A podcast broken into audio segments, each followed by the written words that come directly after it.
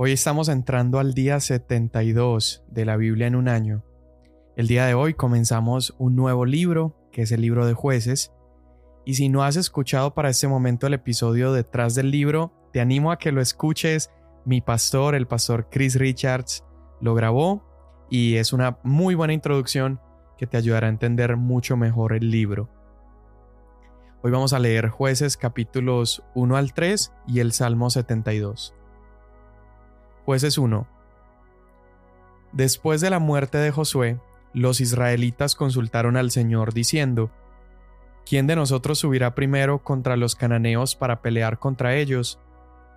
Y el Señor respondió, Judá subirá primero, ya le he entregado el país en sus manos. Entonces Judá dijo a su hermano Simeón, Sube conmigo al territorio que me ha tocado, para que peleemos contra los cananeos yo también iré contigo al territorio que te ha tocado. Y Simeón fue con él. Judá subió y el Señor entregó en sus manos a los cananeos y a los fereceos, y derrotaron a diez mil hombres en Besek. Hallaron a Adoni Besek en Besek y pelearon contra él, y derrotaron a los cananeos y a los fereceos. Adoni Besek huyó, pero lo persiguieron, lo prendieron y le cortaron los pulgares de las manos y de los pies. Y Adonibesec dijo, Setenta reyes con los pulgares de sus manos y de sus pies cortados recogían migajas debajo de mi mesa. Como yo he hecho, así me ha pagado Dios. Lo llevaron a Jerusalén y allí murió. Entonces los hijos de Judá pelearon contra Jerusalén y la tomaron. Pasaron a filo de espada a sus habitantes y prendieron fuego a la ciudad. Después los hijos de Judá descendieron a pelear contra los cananeos que vivían en la región montañosa, en el Negev y en las tierras bajas. Y Judá marchó contra los cananeos que habitaban en Hebrón. El nombre de Hebrón antes era Kiriat Arba. E hirieron a Sesai, a Imán y a Talmai. Desde allí Judá fue contra los habitantes de Debir. El nombre de Debir antes era Kiriat Sefer. Entonces Caleb dijo: al que ataque a Kiriat Sefer y la tome, yo le daré a mi hija Axa por mujer. Y Otoniel, hijo de Kenaz, hermano menor de Caleb, tomó la ciudad, y Caleb le dio a su hija Axa por mujer. Y cuando ella llegó, Otoniel la persuadió a que pidiera un campo a su padre. Ella entonces se bajó del asno, y Caleb le dijo, ¿Qué quieres? Dame una bendición, le dijo ella. Ya que me has dado la tierra del Negev, dame también fuentes de agua y Caleb le dio las fuentes de arriba y las fuentes de abajo. Los descendientes del Kenita, suegro de Moisés, subieron de la ciudad de las palmeras con los hijos de Judá, al desierto de Judá que está al sur de Arad, y fueron y habitaron con el pueblo. Entonces Judá fue con Simeón, su hermano, y derrotaron a los cananeos que vivían en Cefat, y la destruyeron por completo. Por eso pusieron por nombre a la ciudad Orma, y Judá tomó a Gaza con su territorio, a Ascalón con su territorio y a Ecrón con su territorio. El Señor estaba con Judá, que tomó posesión de la región montañosa. Pero Judá no pudo expulsar a los habitantes del valle porque éstos tenían carros de hierro. Entonces dieron Hebrón a Caleb, como Moisés había prometido. Y él expulsó de allí a los tres hijos de Anac, pero los hijos de Benjamín no expulsaron a los jebuseos que vivían en Jerusalén. Así que los jebuseos han vivido con los benjamitas en Jerusalén hasta el día de hoy. De igual manera, la casa de José subió contra Betel, y el Señor estaba con ellos. Y la casa de José envió espías a Betel. El nombre de la ciudad antes era Luz. Y los espías vieron a un hombre que salía de la ciudad y le dijeron, te rogamos que nos muestres la entrada de la ciudad y te trataremos con misericordia. Él les mostró la entrada de la ciudad, e hirieron la ciudad a filo de espada, pero dejaron ir al hombre y a toda su familia. Y el hombre fue a la tierra de los hititas y edificó una ciudad a la que llamó Luz, y este es su nombre hasta hoy. Pero Manasés no tomó posesión de Betseán y sus aldeas, ni de Taanac y sus aldeas, ni de los habitantes de Dor y sus aldeas, ni de los habitantes de Ibleam y sus aldeas, ni de los habitantes de Megiddo y sus aldeas, porque los cananeos persistían en habitar en aquella tierra. Pero cuando Israel se hizo fuerte, sometieron a los cananeos a trabajos forzados, aunque no los expulsaron totalmente. Tampoco Efraín expulsó a los cananeos que habitaban en Geser, y los cananeos habitaron en medio de ellos en Geser. Zabulón no expulsó a los habitantes de Quitrón, ni a los habitantes de Naalal, de manera que los cananeos habitaron en medio de ellos, aunque fueron sometidos a trabajos forzados. Aser no expulsó a los habitantes de Aco, ni a los habitantes de Sidón, ni de Ahlab, ni de Axib, ni de Elba, ni de Afec, ni de Rehob. Así que los de Aser habitaron entre los cananeos, los habitantes de aquella tierra, porque no los pudieron expulsar. Neftalí no expulsó a los habitantes de Bet Semes, ni a los habitantes de Bet Anat, sino que habitó entre los cananeos, los habitantes de aquella tierra. Pero los habitantes de Bet Semes y de Bet Anat fueron sometidos a trabajos forzados. Entonces los amorreos forzaron a los hijos de Dan hacia la región montañosa y no los dejaron descender al valle. Y los amorreos persistieron en habitar en el monte Eres, en Ajalón y en Saalbim. Pero cuando el poder de la casa de José se fortaleció, los amorreos fueron sometidos a trabajos forzados. La frontera de los amorreos iba desde la subida de Acrabim, desde Sela hacia arriba. El ángel del Señor subió de Gilgal a Boquim y dijo a los israelitas, Yo los saqué a ustedes de Egipto y los conduje a la tierra que había prometido a sus padres y les dije, Jamás quebrantaré mi pacto con ustedes, y en cuanto a ustedes no harán pacto con los habitantes de esta tierra, sus altares derribarán, pero no me han obedecido. ¿Qué es esto que han hecho? Por lo cual también dije, No los echaré de delante de ustedes, sino que serán como espinas en su costado, y sus dioses les serán lazo para ustedes. Cuando el ángel del Señor habló estas palabras a todos los israelitas, el pueblo alzó su voz y lloró, y llamaron a aquel lugar Boquim, y allí ofrecieron sacrificio al Señor. Después que Josué despidió al pueblo, los israelitas fueron cada uno a su heredad para tomar posesión de la tierra. El pueblo sirvió al Señor todos los días de Josué y todos los días de los ancianos que sobrevivieron a Josué, los cuales habían sido testigos de la gran obra que el Señor había hecho por Israel. Josué, hijo de Nun, siervo del Señor, murió a la edad de 110 años, y lo sepultaron en el territorio de su heredad, en Timnat Será, en la región montañosa de Efraín, al norte del monte Gaas. También toda aquella generación fue reunida a sus padres, y se levantó otra generación después de ellos que no conocía al Señor, ni la obra que él había hecho por Israel. Entonces los israelitas hicieron lo malo ante los ojos del Señor y sirvieron a los Baales. Abandonaron al Señor, el Dios de sus padres, que los había sacado de la tierra de Egipto, y siguieron a otros dioses de entre los dioses de los pueblos que estaban a su derredor. Se postraron ante ellos y provocaron la ira del Señor. Dejaron al Señor y sirvieron a Baal y a Astarot. La ira del Señor se encendió contra Israel y los entregó en manos de los salteadores que los saquearon. También los vendió en mano de sus enemigos de alrededor, y ya no pudieron hacer frente a sus enemigos. Por donde quiera que iban, la mano del Señor estaba contra ellos para mal, tal como el Señor había dicho y como el Señor les había jurado. Y se angustiaron en gran manera. Entonces el Señor levantó jueces que los libraron de la mano de los que los saqueaban. Sin embargo, no escucharon a sus jueces, porque se prostituyeron siguiendo a otros dioses y se postraron ante ellos. Se apartaron pronto del camino en que sus padres habían andado en obediencia a los mandamientos del Señor. No hicieron como sus padres. Cuando el Señor les levantaba jueces, el Señor estaba con el juez y los libraba de la mano de sus enemigos todos los días del juez, porque el Señor se compadecía por sus gemidos a causa de los que los oprimían y afligían.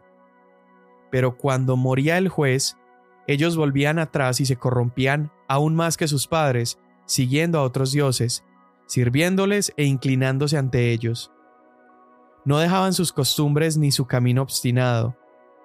Entonces se encendió la ira del Señor contra Israel y dijo, Por cuanto esta nación ha quebrantado mi pacto que ordené a sus padres, y no ha escuchado mi voz, tampoco yo volveré a expulsar de delante de ellos a ninguna de las naciones que Josué dejó cuando murió, para probar por medio de ellas a Israel, a ver si guardan o no el camino del Señor y andan en él como lo hicieron sus padres. Así pues, el Señor permitió que aquellas naciones quedaran allí, sin expulsarlas enseguida, ni las entregó en manos de Josué. Estas son las naciones que el Señor dejó para probar con ellas a Israel, es decir, a los que no habían experimentado ninguna de las guerras de Canaán, y así las generaciones de los israelitas conocieran la guerra, o sea, aquellos que antes no la habían experimentado. Estas naciones son los cinco príncipes de los filisteos, todos los cananeos, los sidonios y los hebeos que habitaban en el monte Líbano, desde el monte de Baal Hermón hasta Lebo Hamad. Y eran para probar a Israel, para ver si obedecían los mandamientos que el Señor había ordenado a sus padres por medio de Moisés. Los israelitas habitaron entre los cananeos, los hititas, los amorreos, los fereceos, los hebeos y los jebuseos. Tomaron para sí a sus hijas por mujeres, y dieron sus propias hijas a los hijos de ellos y sirvieron a sus dioses. Los israelitas hicieron lo malo ante los ojos del Señor, y olvidaron al Señor su Dios y sirvieron a los Baales y a las imágenes de acera. Entonces se encendió la ira del Señor contra Israel, y los vendió en manos de Cusán Rizataim, rey de Mesopotamia. Y los israelitas sirvieron a Cusán Rizataim por ocho años. Cuando los israelitas clamaron al Señor, el Señor levantó un libertador a los israelitas para que los librara a Otoniel, hijo de Kenaz, hermano menor de Caleb. Y vino sobre él el Espíritu del Señor y juzgó a Israel. Cuando salió a la guerra, el Señor entregó en su mano a Cusán Rizataim, rey de Mesopotamia, y su poder prevaleció sobre Cusán Rizataim. La tierra tuvo descanso por cuarenta años, y murió Otoniel, hijo de Kenaz. Los israelitas volvieron a hacer lo malo ante los ojos del Señor, entonces el Señor fortaleció a Eglón, rey de Moab, contra Israel, porque habían hecho lo malo ante los ojos del Señor. Y Eglón reunió consigo a los amonitas y amalecitas. Fue y derrotó a Israel, y se apoderaron de la ciudad de las palmeras. Y los israelitas sirvieron a Eglón, rey de Moab, por dieciocho años. Pero los israelitas clamaron al Señor, y el Señor les levantó un libertador, a Ahod, hijo de Gera, el benjamita, el cual era zurdo. Y los israelitas enviaron tributo con él a Eglón, rey de Moab. Ahod se hizo una espada de dos filos, de 45 centímetros de largo, y la ató a su muslo derecho debajo de la ropa. Y presentó el tributo a Eglón, rey de Moab. Y Eglón era un hombre muy grueso. Cuando Ahod terminó de presentar el tributo, despidió a la gente que había traído el tributo. Pero él se volvió desde los ídolos que estaban en Gilgal y dijo, Tengo un mensaje secreto para usted, oh rey. Guarda silencio, le dijo el rey. Y todos los que le servían salieron. Ahod vino a él cuando estaba sentado solo en su sala de verano. Y Ahod dijo, Tengo un mensaje de Dios para usted. Y él se levantó de su silla. Ahod alargó la mano izquierda, tomó la espada de su muslo derecho y se la hundió en el vientre, y la empuñadura entró también tras la hoja, y la gordura se cerró sobre la hoja, pues no sacó la espada de su vientre, y se le salieron los excrementos. Entonces salió Ahod al corredor, cerró tras sí las puertas de la sala de la terraza y les pasó el cerrojo. Después que él salió, vinieron los siervos y vieron que las puertas de la sala de la terraza tenían el cerrojo pasado, y dijeron, sin duda que el rey está haciendo su necesidad en la sala de verano. Y esperaron hasta sentir inquietud, pues él no abría las puertas de la sala de la terraza. Entonces tomaron la llave y las abrieron, y su señor estaba en el suelo muerto. Pero Ahod había escapado mientras ellos esperaban, pasando por los ídolos, había huido a Seirat. Cuando llegó tocó la trompeta en la región montañosa de Efraín, y los israelitas descendieron con él de la región montañosa, estando él al frente de ellos. Entonces Ahod les dijo, Persíganlos, porque el Señor ha entregado en sus manos a sus enemigos, los moabitas. Y descendieron tras él, y se apoderaron de los vados del Jordán frente a Moab, y no dejaron pasar a nadie.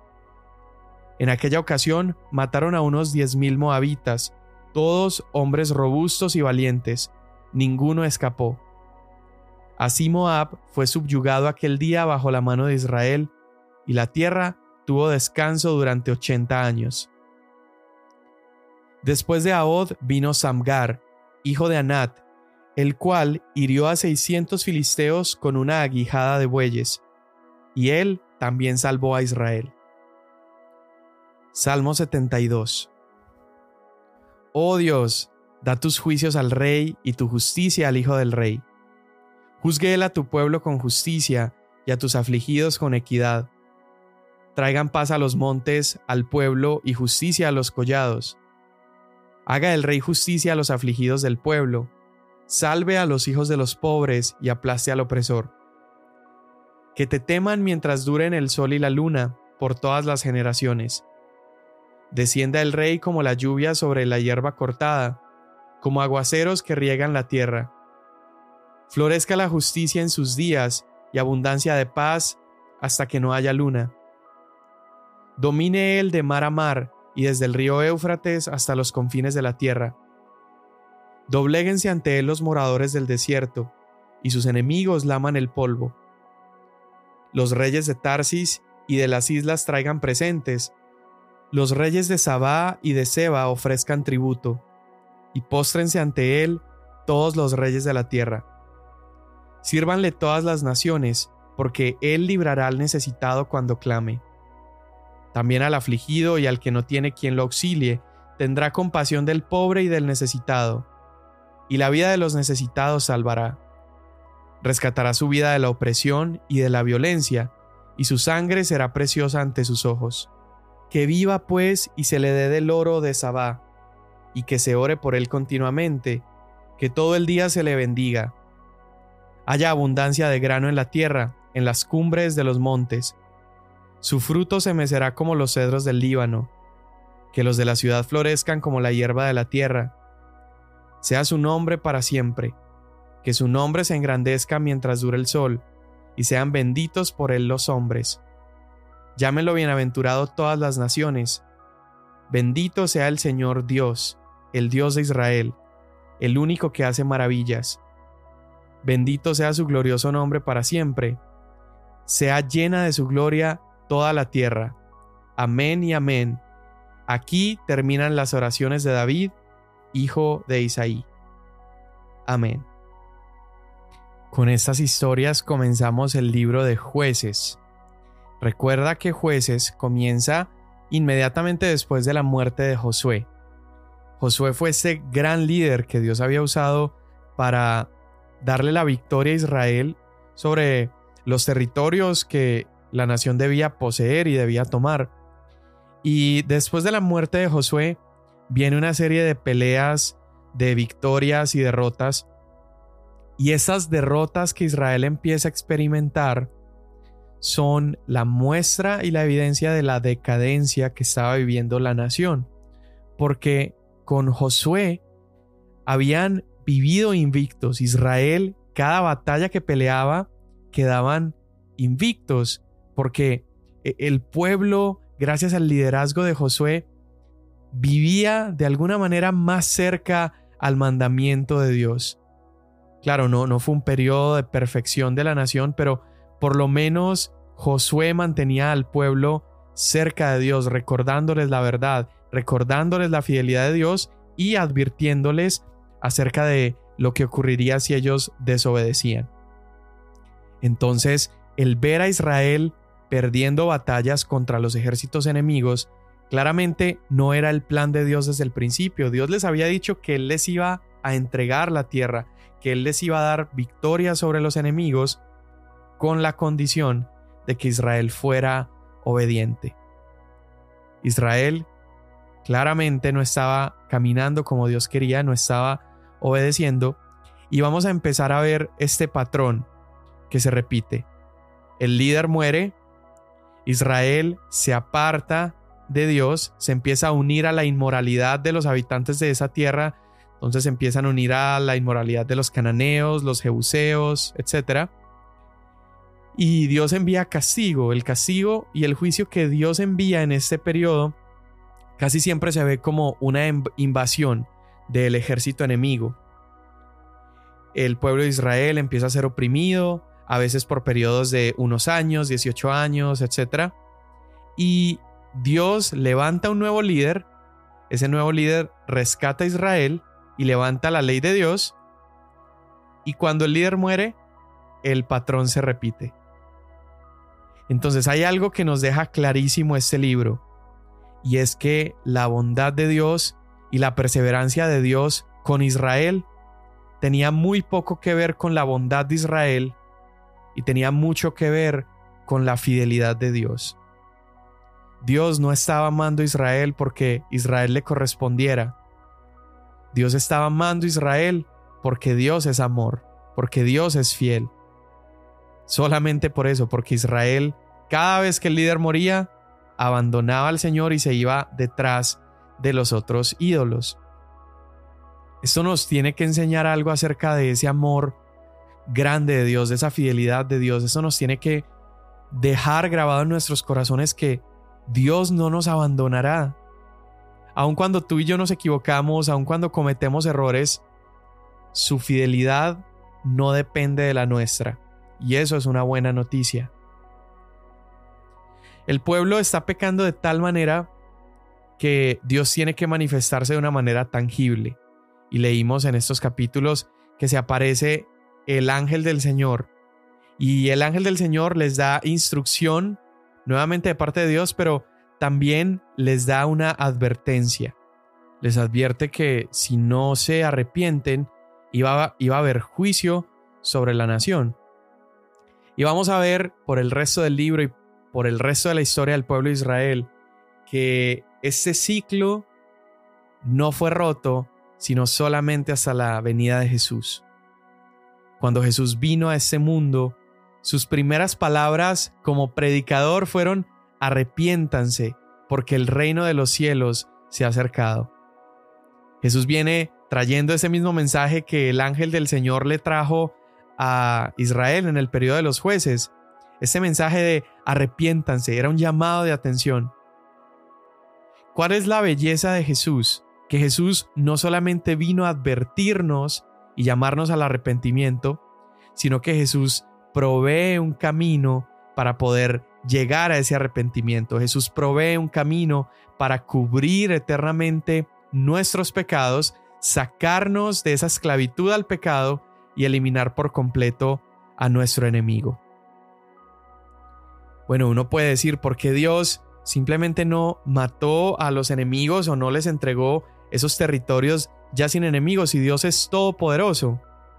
Bueno, la razón Dios la explica en esos capítulos que leímos. Dice que Dios permitió al enemigo quedarse allí porque Israel no fue del todo obediente, Israel no los expulsó, sino que leímos que algunas de las tribus eh, dejaron a sus enemigos para que fueran esclavos, otros eh, los, los dejaron para que trabajaran para ellos, otros tuvieron temor y simplemente dejaron una parte del territorio para los enemigos y otra para ellos. Y esa no había sido la instrucción de parte de Dios. Entonces Dios deja a esos enemigos allí para que quedaran ahí como una opción para Israel. Déjame explico esto. Dios en, en, una de las porciones explica y dice que los deja ahí para que fueran como lazo para Israel, o podríamos decir como una trampa para Israel. Y puedes estar pensando, bueno, ¿por qué Dios haría esto? Si Dios desea ser adorados y Dios desea la obediencia a Israel, porque les pone esa prueba allí? La razón por la que Dios hace esto es porque Dios está liberando al pueblo, está amando a Israel, todo esto Él lo hace por amor. Y Él desea que ese amor sea recíproco, Él desea recibir también amor, pero amor no es amor si es forzado. Amor no es amor si es obligado. Entonces, Dios deja estas naciones allí para que Israel pueda demostrarle a Dios que está adorándolo a Él y sirviéndole a Él, no porque no hay otras opciones o otros ídolos, sino que Israel lo está amando porque ha determinado en su corazón hacerlo. Es como el árbol en medio del jardín del Edén. Dios podía simplemente haber puesto una protección ahí para que Adán y Eva no lo tomaran, pero entonces no sería amor, porque amor no es amor si es forzado y hemos demostrado una y otra vez que nuestro corazón tiende a no amar a Dios, nuestro corazón tiende a amar otras cosas en lugar de amar a Dios. Pero qué grande es Dios, qué bondadoso y qué misericordioso es Él, que aunque el pecado merece la muerte, el pecador merece morir, Dios nos ha dado una oportunidad por medio de Jesús para correr hacia Él y ahora con el Espíritu Santo dentro de nosotros poder nosotros responder a ese amor en reciprocidad. Dios, en este día te damos gracias por tu palabra. Te damos gracias, Señor, por cada historia que leemos que nos habla de ti, de tu grandeza, nos habla de nosotros también, de nuestra dificultad para obedecerte. Señor, gracias por historias tan gráficas como las que leímos hoy de Ahod, de este rey, Eglón, porque a través de historias como esas nos dejas ver tu celo contra el pecado y contra todo aquello que nos oprime. Gracias porque Jesús nos ha dado la victoria delante de todos nuestros enemigos y porque el día de hoy podemos caminar en libertad. Te damos gracias en el nombre de Jesús. Amén. Mañana nos vemos.